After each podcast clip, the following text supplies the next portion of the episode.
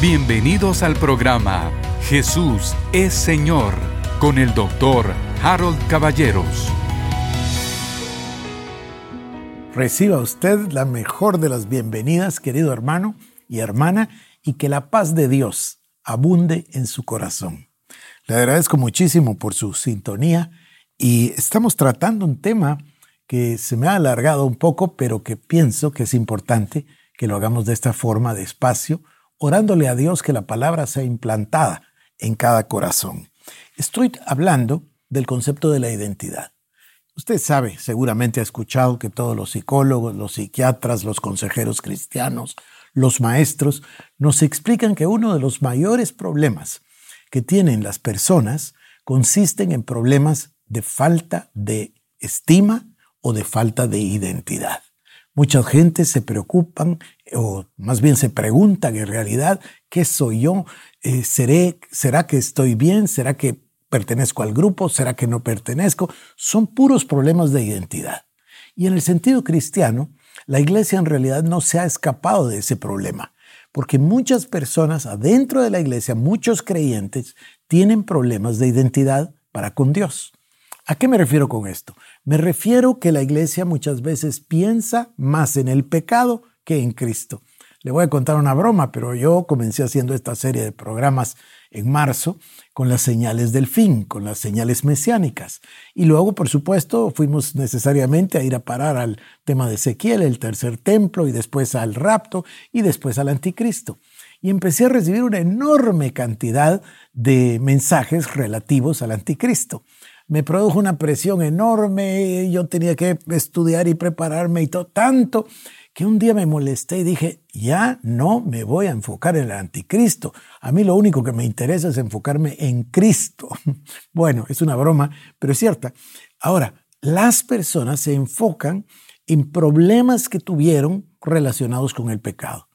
Pueden ser problemas también de rechazo, problemas de adicciones, problemas del pecado, también pueden ser problemas con demonios, en fin, la gente está preocupada por los problemas en términos generales, en lugar de preocuparse de la nueva creación en Cristo Jesús.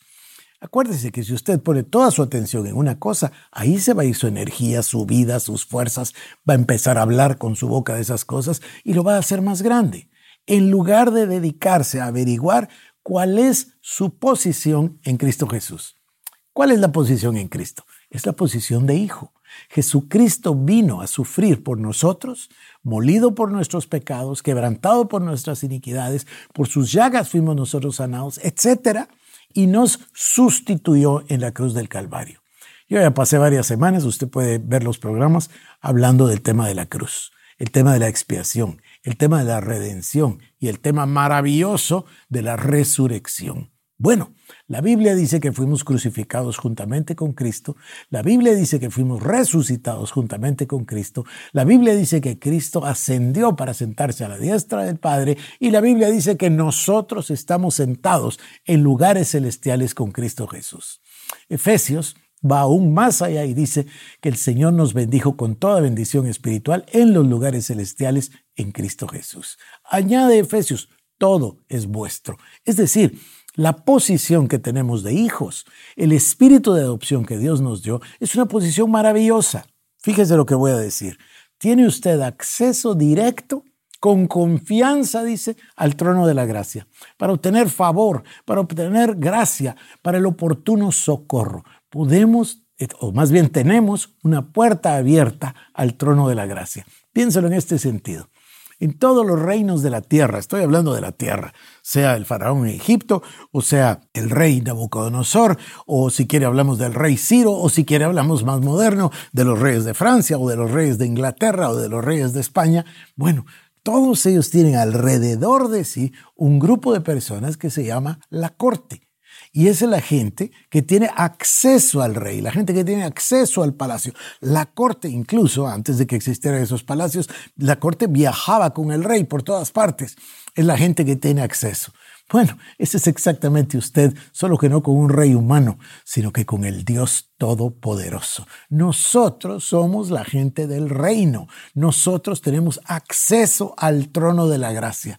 Y me gusta tanto repetir este concepto tenemos una invitación permanente para entrar al trono de la gracia. Es la única manera de cumplir esa frase extraordinaria del apóstol Pablo que dice, orad sin cesar. ¿Por qué? Porque es una actitud del corazón el poder orar y el poder mantenernos nosotros en la presencia del Padre. A mí esto me, me entusiasma. Pero entonces, mi tema es la identidad y lo que yo quiero subrayar es que nuestra identidad se basa en nuestra posición de hijos de Dios. Déjeme leerle unos pasajes.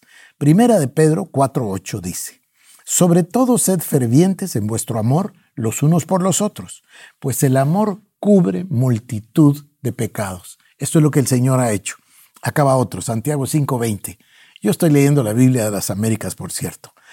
Santiago 5:20, sepa que el que hace volver a un pecador del error de su camino, salvará su alma de muerte y cubrirá multitud de pecados. Pero el Señor Jesucristo no solo cubrió nuestros pecados, sino que los borró. Dice Juan 10:10, el ladrón solo viene para hurtar, matar y destruir. Pero yo he venido, dice Jesucristo, para que tengas vida y para que la tengas en abundancia. Las promesas de Dios son maravillosas si nos enfocamos en nuestra posición de hijos, si nos enfocamos en aquello que tenemos en Cristo Jesús. Ya vamos a hablar de la vida eterna, es esa vida ágape, la vida que proviene del corazón de Dios, es una vida superior, es la vida de Dios y esa vida de Dios, la esencia misma de Dios, la palabra dice, Dios es amor. Y por eso Dios está tan interesado diciéndonos que el mandamiento más importante es el amor, para que aprendamos aquí en la tierra a cómo vamos a vivir con Él en la eternidad. Vida eterna no vaya usted a creer que significa solo vida perdurable, o vida perpetua, o vida inmortal. Entonces se llamaría así. Vida eterna es mucho más, es la vida de Dios. Y vuelvo a repetir, la esencia de la vida de Dios es el amor. Bueno, Voy a avanzar. Dice que este hombre joven, está en la parábola del hijo pródigo, este hombre joven fue con su papá y buscó justamente el pecado, ¿verdad? El ser independiente del padre. Obviamente usted ya se dio cuenta que el padre es un tipo de Dios en esta parábola. Él va, pide sus bienes, toma sus bienes, se aparta a un lugar, a una provincia apartada y dilapida todos sus bienes. Cuando se queda sin nada, hay una hambruna en esa provincia y él se da cuenta que no tiene ni siquiera para comer. Se arrima, dice, a uno de los habitantes de ahí, quien le da el privilegio, entre comillas, de ir a apacentar a los cerdos. En el lenguaje judío, imagínese usted, no debe haber algo más humillante que ir con los cerdos. Son inmundos, ¿verdad? Pero él va con los cerdos y aún las algarrobas que comen los cerdos, eso quisiera él para comer del hambre que tiene, pero nadie le da nada. Entonces se le ocurre un plan y dice en su mente, voy a ir a ver a mi padre. ¿Y cómo puedo ir a mi padre si yo ya rompí la relación? Fui yo el que rompió la relación. Entonces voy a ir y voy a urdir un plan. Pero esto solo sucede después de esta expresión que es ah, interesantísima. Volviendo en sí, dijo, voy a ir a mi padre volviendo en sí. O sea que estaba totalmente perdido, exactamente como dice Efesios, ¿no? Apartado de Dios, sin ciudadanía, en el mundo, así estaba. Pero lo llama el Espíritu Santo, ya voy a hablar de eso, lo llama y se le ocurre la idea, voy a ir con mi padre. Pero por supuesto, está apartado de Dios, entonces hace un plan humano.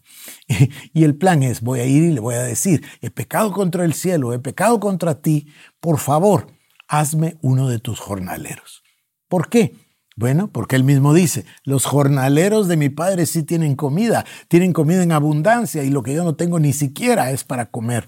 Entonces, a lo mejor y mi padre me recibe como que yo fuera un siervo, como que fuera un esclavo, como que fuera un jornalero, como que fuera un empleado de él. Y dispone a ir y se acerca. Y dice la palabra, que me parece maravilloso, que su padre lo vio desde lejos Así visualizo a Dios. Desde lejos Dios está esperando que nosotros regresemos a Él. ¿Cómo quisiera yo que todos los que un día conocieron al Señor y por alguna razón se apartaron, a lo mejor dolidos, a lo mejor heridos, a lo mejor un problema de antes, lo que sea, ¿cómo quisiera yo que me escucharan y que decidiesen, como este hijo pródigo, regresar a Dios. Y dice que desde lejos lo vio el papá y el papá salió corriendo. Esta es una muestra del amor de Dios. El padre sale corriendo, se le tira al cuello y lo besa. Yo ya se lo dije, pero lo repito, estoy pensando cómo viene de, de sucio si viene de trabajar con los cerdos. Pero al padre eso no le importa. El padre lo ha recuperado, eso es lo importante. Ya va a ver, vamos a llegar a eso en un momento.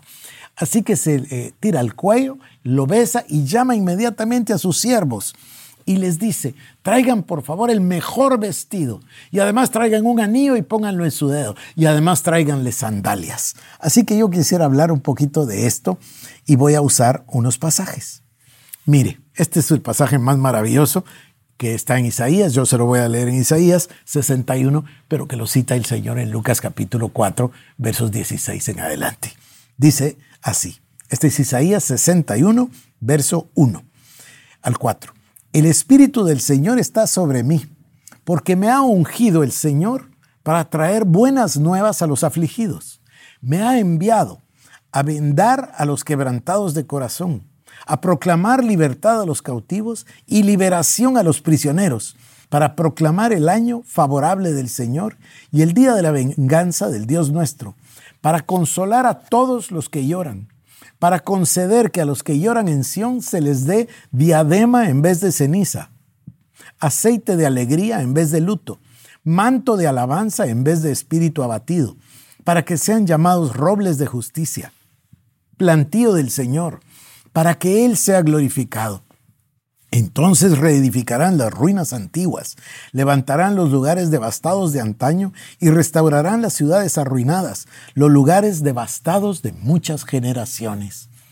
Luego el Señor Jesucristo dice, va a la sinagoga en el día de descanso, conforme a era su costumbre, y dice, pidió el libro, del, el rollo del libro de Isaías, buscó el lugar y halló donde está escrito. Y citó, el Espíritu del Señor está sobre mí, porque me ha ungido el Señor para traer buenas nuevas a los afligidos. Este muchacho era exactamente eso, ¿no? Un afligido.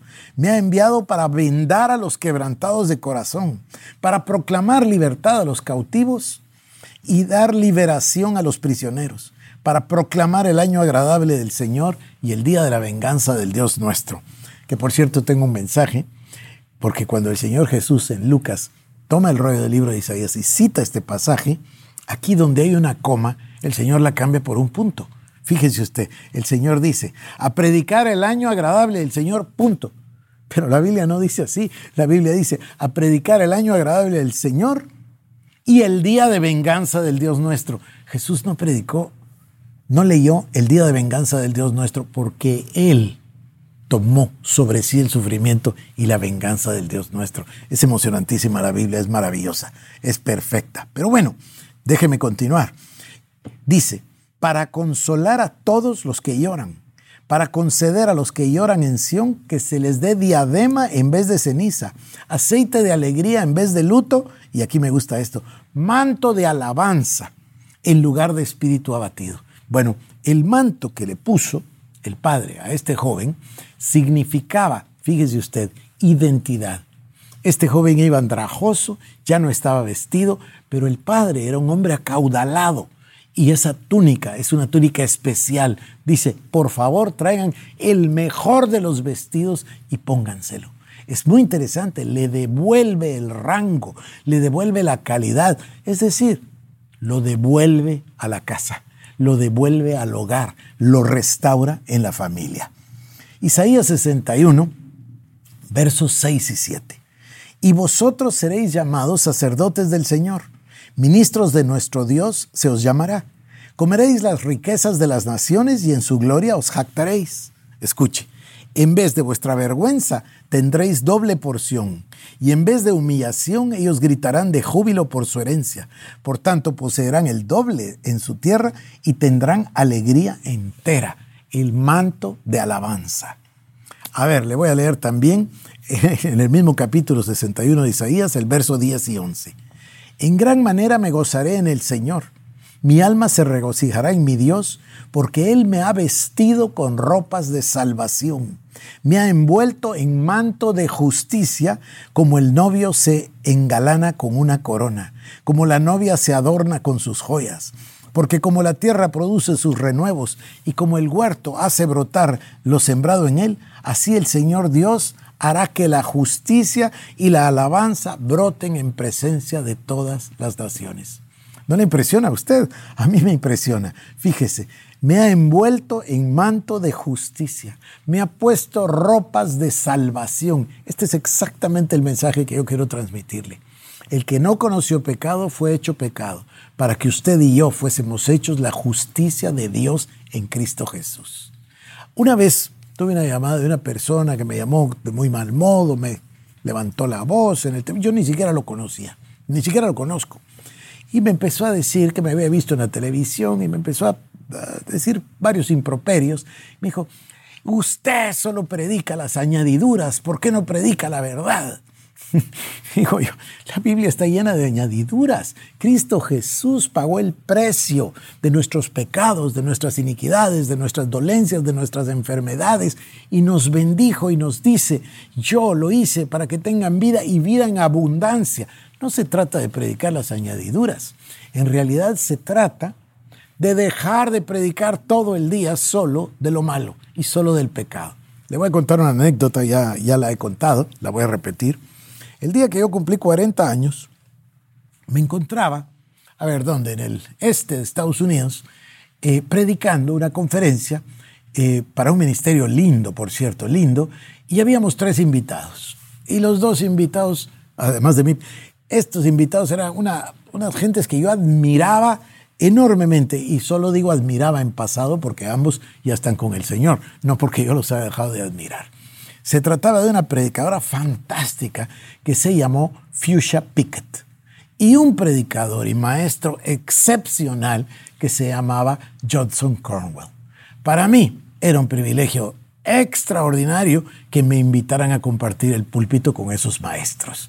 Yo admiraba inmensamente, o admiro si quiere, a los dos. Cornwell predicaba el tema de la alabanza y la adoración de una manera tan profunda igual ella, ella predicaba de la palabra, predicaba de la profecía, etc. Y entonces yo tuve la oportunidad de compartir con ellos dos, tres días ahí, mientras duró la conferencia, comimos juntos, compartimos. Y Judson Cornwell me hizo un comentario que a mí no se me olvidó nunca. Me dijo, ¿qué predicas? Explícame, ¿qué haces? ¿Qué dices? ¿Qué predicas? Y yo le conté. Y me dijo, haces bien. Y te voy a dar un consejo. Yo me pasé en mi iglesia, él también fue pastor, me pasé predicando del pecado por un número de años. Dice, solo predicaba yo del pecado. ¿Y sabes qué obtenía? Pecadores. Cada vez tenía más pecadores porque les estaba haciendo enfocarse en el tema del pecado. ¿Qué tal si nosotros nos enfocamos en el tema de la redención? En el tema de lo que Cristo hizo por nosotros, en el tema de lo que Dios quiere de nosotros, en el tema de lo que Dios espera de la novia, en la preparación de la novia. Esa es mi intención.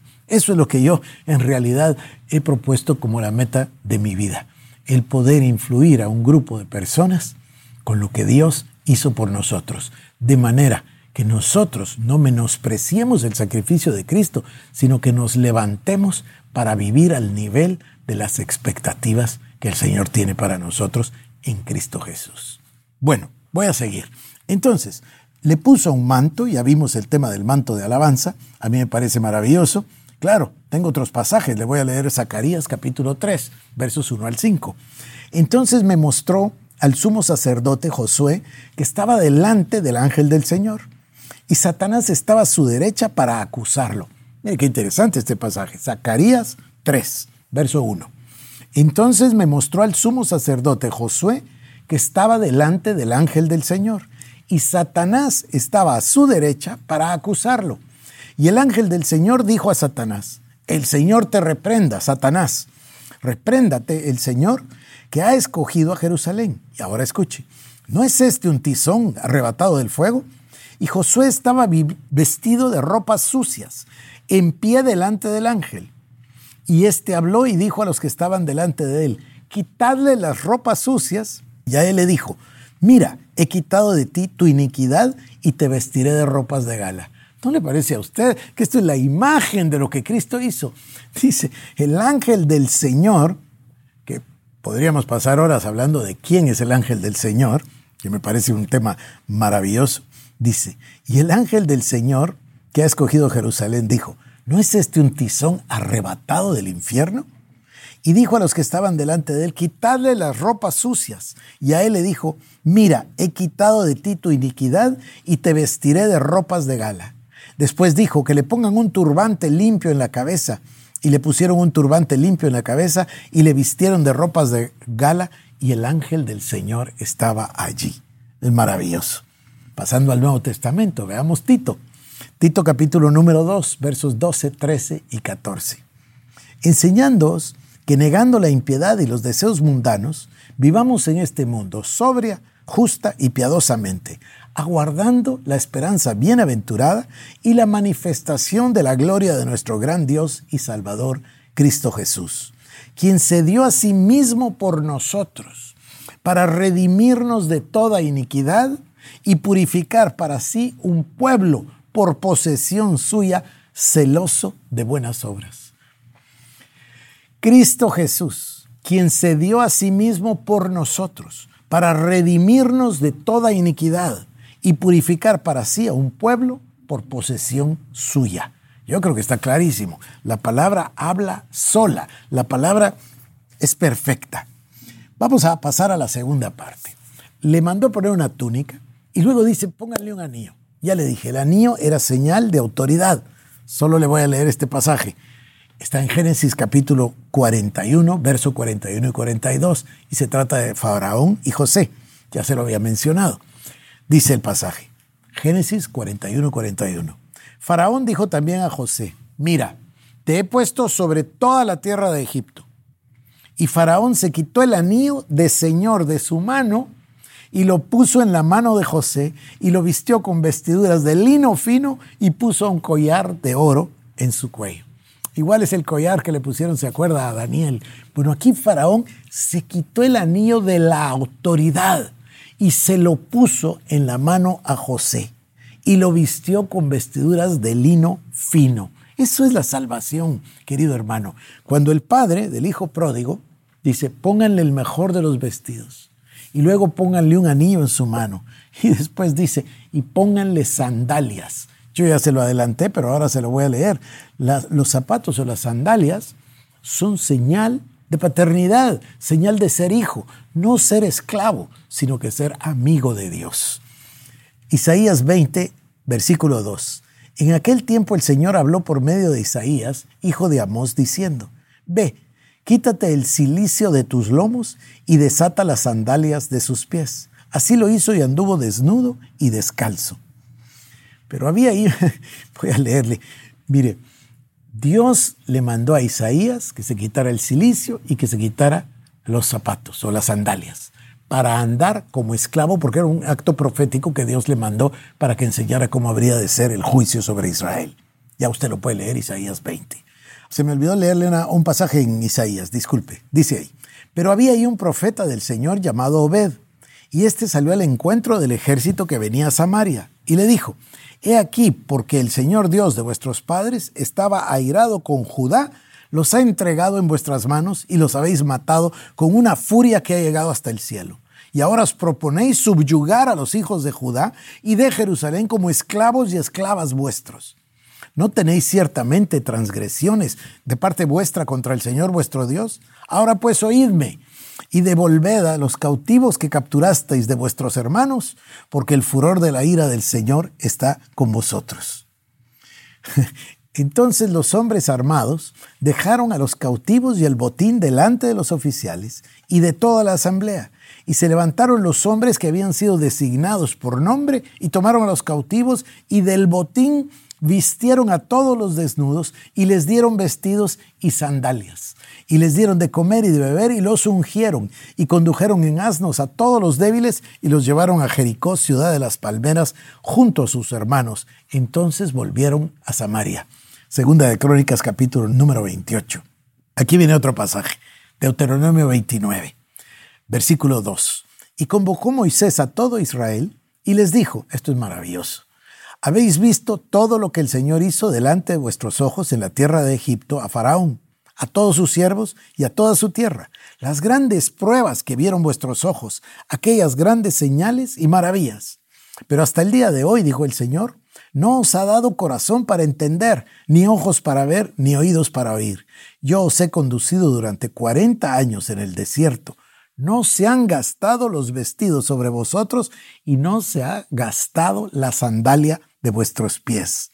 A mí me parece que esto es extraordinario. Dios hizo maravillas, sacó al pueblo de la esclavitud de Egipto y no se les gastaron ni los vestidos ni las sandalias 40 años aparte por supuesto del maná, aparte del tabernáculo, aparte de la presencia manifiesta de la gloria Shekinah de Dios, esto es maravilloso. Ahora veamos qué dice en Gálatas 4, Gálatas capítulo 4, verso 6. Y porque sois hijos, Dios ha enviado el Espíritu de su Hijo a vuestros corazones, clamando, Abba Padre. Por tanto, ya no eres siervo, sino hijo, y si hijo también heredero por medio de Dios. Pero en aquel tiempo, cuando no conocías a Dios, eras siervos de aquellos que por naturaleza no son dioses. Mire, hermano, hermana, nosotros ya tuvimos un tiempo cuando éramos siervos de los delitos, siervos de los pecados, siervos de los demonios, siervos del diablo. Ya tuvimos eso, ya fuimos esclavos de una naturaleza pecaminosa. Pero ahora ya no somos siervos, ya no somos esclavos, somos hijos. El Señor nos ha dado el espíritu de adopción por el cual clamamos Abba Padre. Esta es la idea que yo tengo, transmitirle a usted la identidad. Mire, le mandó a poner una túnica, la mejor, el mejor de los vestidos, un manto de alabanza. Le mandó a quitar la, la ceniza, le mandó a quitar el silicio y le puso un vestido nuevo. Número dos, le puso un anillo. Así como el anillo de Faraón a José, se imagina, este es el anillo de Dios. Alguien me preguntaría, ¿cuál es el anillo de Dios? Yo se lo voy a decir. Es el nombre de Jesús. Eso es lo que nos dio. Lo mejor que Él tiene. Lo que significa su autoridad, lo que significa su poder, lo que significa Él. Esto es lo que nos dio un anillo. Y nos puso sandalias, que significa que ya no somos esclavos, ya no somos siervos, ahora somos hijos, amigos de Dios y que tenemos ese derecho inmenso, inmenso, incalculable, que es el uso del nombre de Jesús. Ahora usted es un Señor sobre las enfermedades, Señor sobre los demonios, Señor sobre el pecado, Señor sobre el diablo. Usted es un hijo de Dios, amigo de Dios. Que Dios le bendiga, lo veo en el próximo programa. Esto fue el programa Jesús es Señor con el doctor Harold Caballeros. Si quieres más información, búscanos en nuestras redes sociales como Iglesia El Shaddai Guatemala